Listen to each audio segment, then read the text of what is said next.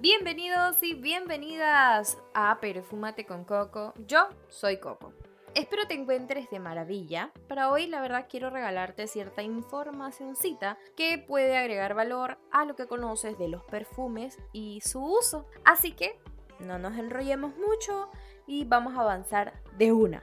Como ya sabemos, los perfumes son o suelen ser sustancias que solemos aplicarnos en nuestra piel con el objetivo de tener un olor o aroma que nos represente o a su vez nos regale otros tipos de sensaciones. Un dato que la mayoría de las personas debe conocer es que todos los perfumes están trabajados bajo una pirámide de fragancia. Esto quiere decir que en esta pirámide podemos ubicarnos fácilmente, imaginarnos un perfume y el mismo va a estar distribuido en tres secciones. Estaríamos hablando de las notas del mismo perfume divididas en fases digamos que la fase 1 o la primera, el primer grupo de notas, mejor dicho, estaría siendo lo que serían las notas de cabeza. Después de esto estaríamos hablando de las notas de corazón, esta sería su segunda fase. Y como último estaríamos hablando de las notas de salida o de fondo que también se les conoce. Cada una de estas tiene cierta evolución la cual tenemos que quizás conocer para por si acaso vamos a distinguir algunos perfumes, todo sea más fácil y lo podemos comprender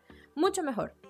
En la primera nota, estaríamos hablando de la nota de cabeza, estaríamos hablando que esta primera fase del perfume es muy fugaz, dura de 5 a 15 minutos, puede ser percibida casi al primer momento que, le damos el, pequeño toque al perfume. Después estaríamos hablando de la nota de corazón. Esta tonalidad o este grupo de notas que sale a relucir es, eh, tiene una duración mediana digamos, un tanto mínima, ya que dura de 20 a 60 minutos.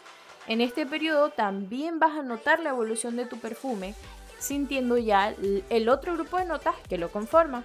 Ya para lo último vas a poder sentir las notas de salida o de fondo. Esta es la nota que oficialmente va a estar durante el tiempo más largo en el que te coloques tu perfume y demás.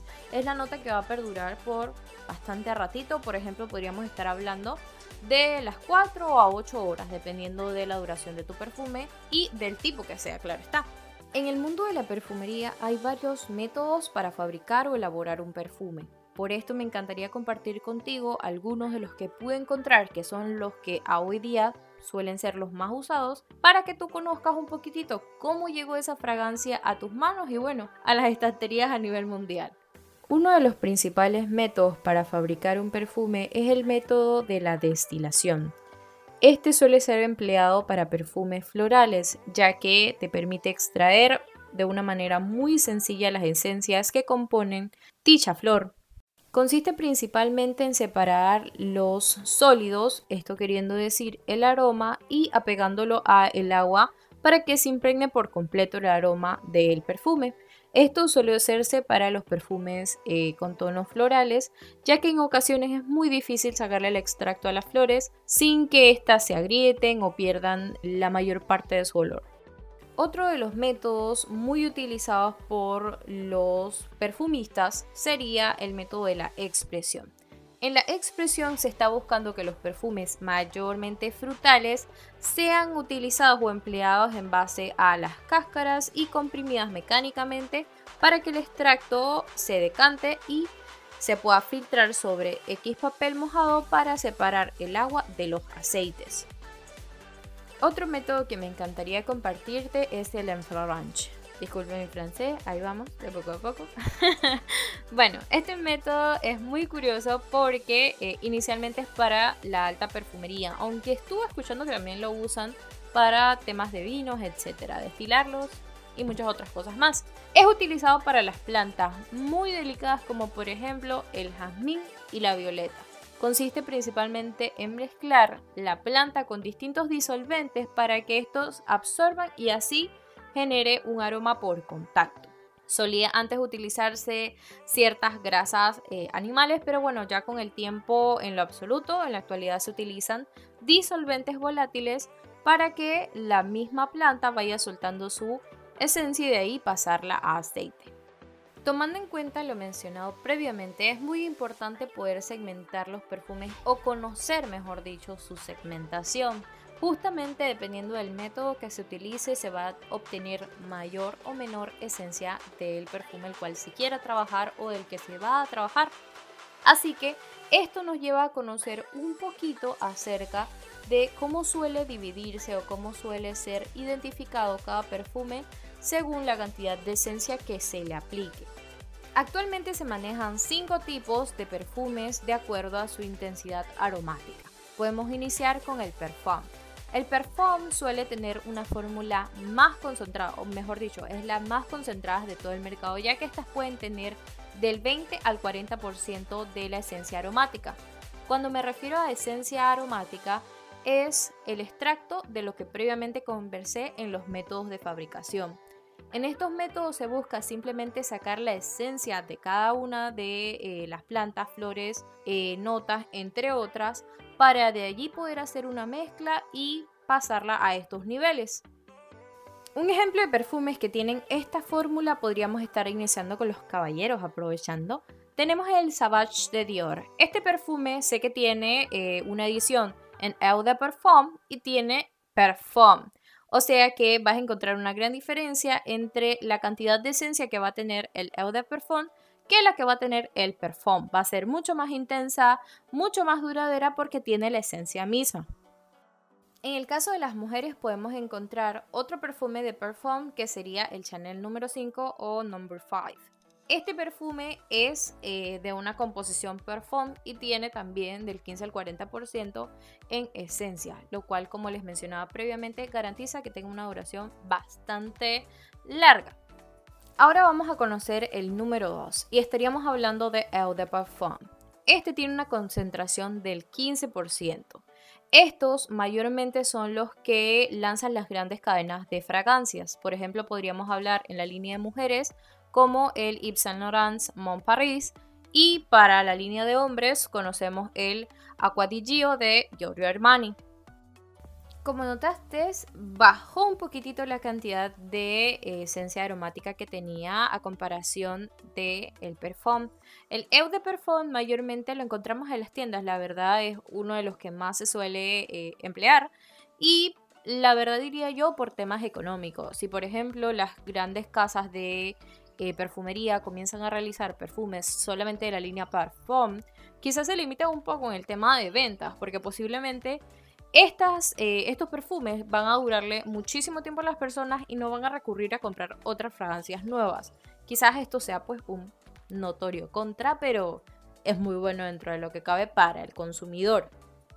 Ahora tocando el tipo número 3 de perfumes, estaríamos hablando del EO de toilette o agua de tocador. Este tiene una concentración de entre el 7 al 15%. Para mí también es otra de las ramas más frecuentes que encontramos en las tiendas, ya que podríamos ejemplificar rapidito. Ahorita se me viene a la cabeza United Color of Benetton, eh, la nueva línea que salió para chicas jóvenes, bien juvenil, bien bonita, que se llama Sisterland. Eh, por ahí pronto les hago una reseña sobre estas. Y por otro lado, para los chicos podemos recordar también facilito el perfume de hombre Hugo Boss Eyes.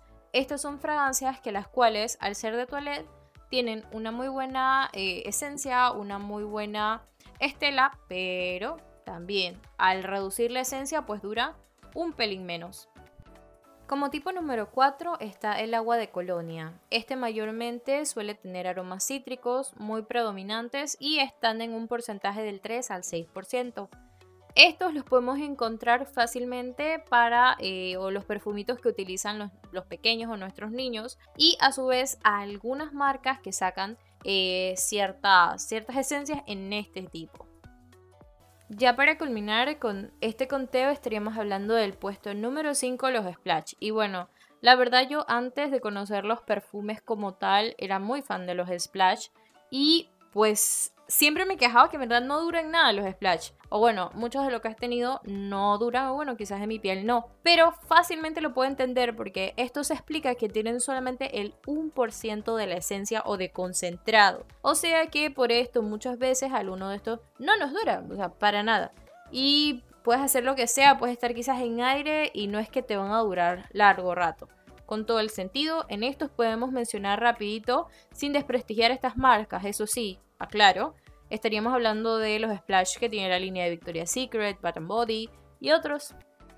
Después de haberte compartido los detalles sobre los perfumes según su aroma o esencia, quería regalarte un detallito súper importante para que tengas en cuenta eh, de cada uno de estos. No les mencioné, pero creo que ahora también sería un buen momento. Estaríamos hablando del tiempo o la longevidad de cada uno de estos. En un perfume eh, de tipo parfum, estaríamos hablando que te puede estar durando de unas 6 a casi 10 horas en tu piel, etc. Son bastante duraderos. Un eau de parfum te puede estar durando de 4 a 8 horas. Un eau de toilette te podría estar durando de 2 a 3 horas. Un agua de colonia te puede estar durando unas 2 horas aproximadamente en la piel. Y por último, un splash podría estarte tomando unos 30 minutos a quizás una hora y media en piel perfectamente. En el mundo de la perfumería se ha desarrollado muy claramente lo que serían el llamado, la división de mercado, podríamos llamarlo. Es muy fácil encontrar en algunas tiendas ya eh, ciertas zonas, por ejemplo la zona de lujo, la zona de lifestyle o target. También podríamos hablar hasta la de nicho. Así que esto es, un punto muy interesante de cómo ellos mismos han reconocido cada uno de sus clientes, cómo es su mercado, cómo se mueve, etc. Y de ahí pues uno va conociéndolas. Yo te podría comentar fácilmente que existen tres muy puntuales a las cuales podríamos apuntar cada vez que queremos comprar una fragancia podríamos hablar de Target o Lifestyle. Son perfumes que se encuentran en rangos de precios de 20 dólares hasta 70 dólares. En estos vas a encontrar múltiples marcas y eh, divisiones ya sea de EDP, EDT y hasta Splash. Cuando digo EDP, EDT, cabe, la acotación que es simplemente refiriéndome a Eau de Parfum, Eau de Toilette, es solo para abreviarlo. Después podríamos pasar a la línea de lujo. En esta línea de lujo tenemos perfumes que suben su rango de 70 dólares hasta casi 199 dólares y un pelín más. Hay muchos, la verdad, y de muchísimos precios, pero mayormente esos son los más altos, porque si no ya pasan a otra categoría. En estos puedes encontrarlos, o la verdad siento que están muy bien representados por marcas muy famosas y también puedes encontrar las dos versiones o todas las versiones mayormente EDP, EDT, muchas veces hasta agua de colonia, etc. El último, pero no menos importante, es más, todo el contrario, es aparentemente el más lujoso. Estaríamos hablando de los perfumes de nicho y alta perfumería. Estos perfumes los puedes identificar porque mayormente son muy exclusivos y privados suelen hacerse muy muy pocas réplicas y en lo absoluto lo vas a ver en la pantalla de la tele, es muy raro que esto pase o casi nunca la verdad, suelen ser muy reservados con sus publicidades, etcétera y con el target que manejan. Casi casi van dirigidos para cierta eh, población. Los precios de estos, la verdad soy sincera, He encontrado perfumes en esta línea económicos, pero es porque los he buscado posiblemente fuera y de líneas quizás no tan eh, famositas, más bien son boutiques, etc. Pero cabe destacar que estos están desde ese precio hasta casi 800 dólares. Hay casas eh, muy costosas y bueno, claro está, esto involucra un poco de lujo y mucho eh, detalle puedo mencionar que los envases de esta línea son preciosos. Creo que la mayoría de los clientes que lo compran se llevan súper productos a su casa porque tienen excelentes envases, envases que tienen acabados muchas veces hasta de diamante arriba de las tapitas o en el mismo perfume, o sea, son cosas a otro nivel. O sea, ya eso es como mucha exclusividad. Pasando a otro tema, en este podcast la verdad quería tocar un poquitito acerca de la correcta aplicación o uso de los perfumes. Me preguntan, pero ay, ¿cómo hago, ¿cómo para ponérmelo bien? ¿Cómo hago que me dure? Ay, bueno, la verdad la pregunta va a depender realmente de tu perfume. Eso es algo que hay que acotar. Recuerda todo lo mencionado previamente y ahí vas a tener una parte de respuesta. Tomando en cuenta esto, esto nos da la entrada a la duración de la fragancia. Pero tenemos que buscar, o nuestro objetivo debe ser buscar cómo aplicarla de una manera que nos dure un poco más del tiempo que ya se supone que debe durar mi fragancia. Por ejemplo, si vamos a utilizar splash, te puedo recomendar colocar de 5 a 6 rociadas. En las siguientes zonas podríamos mencionar detrás de orejas, cuello, parte superior de la muñeca y también si gustas la parte posterior de las rodillas. En caso tal, si vas a utilizar un Eau de Perfume o EDP, te recomiendo que puedas colocarte 3 a 4 rociadas. Recordemos que esto va tanto para las mujeres como para los hombres. Enfocémonos en que los Eau de Perfume suelen tener una esencia bastante alta, lo cual nos garantiza de principio una duración muy buena. Ya en caso que te vayas a aplicar un EDT o un Eau de Toilette, yo diría que puedes hasta copiar un poquitito el uso del splash. Te puedes poner 6 rociadas en áreas estratégicas.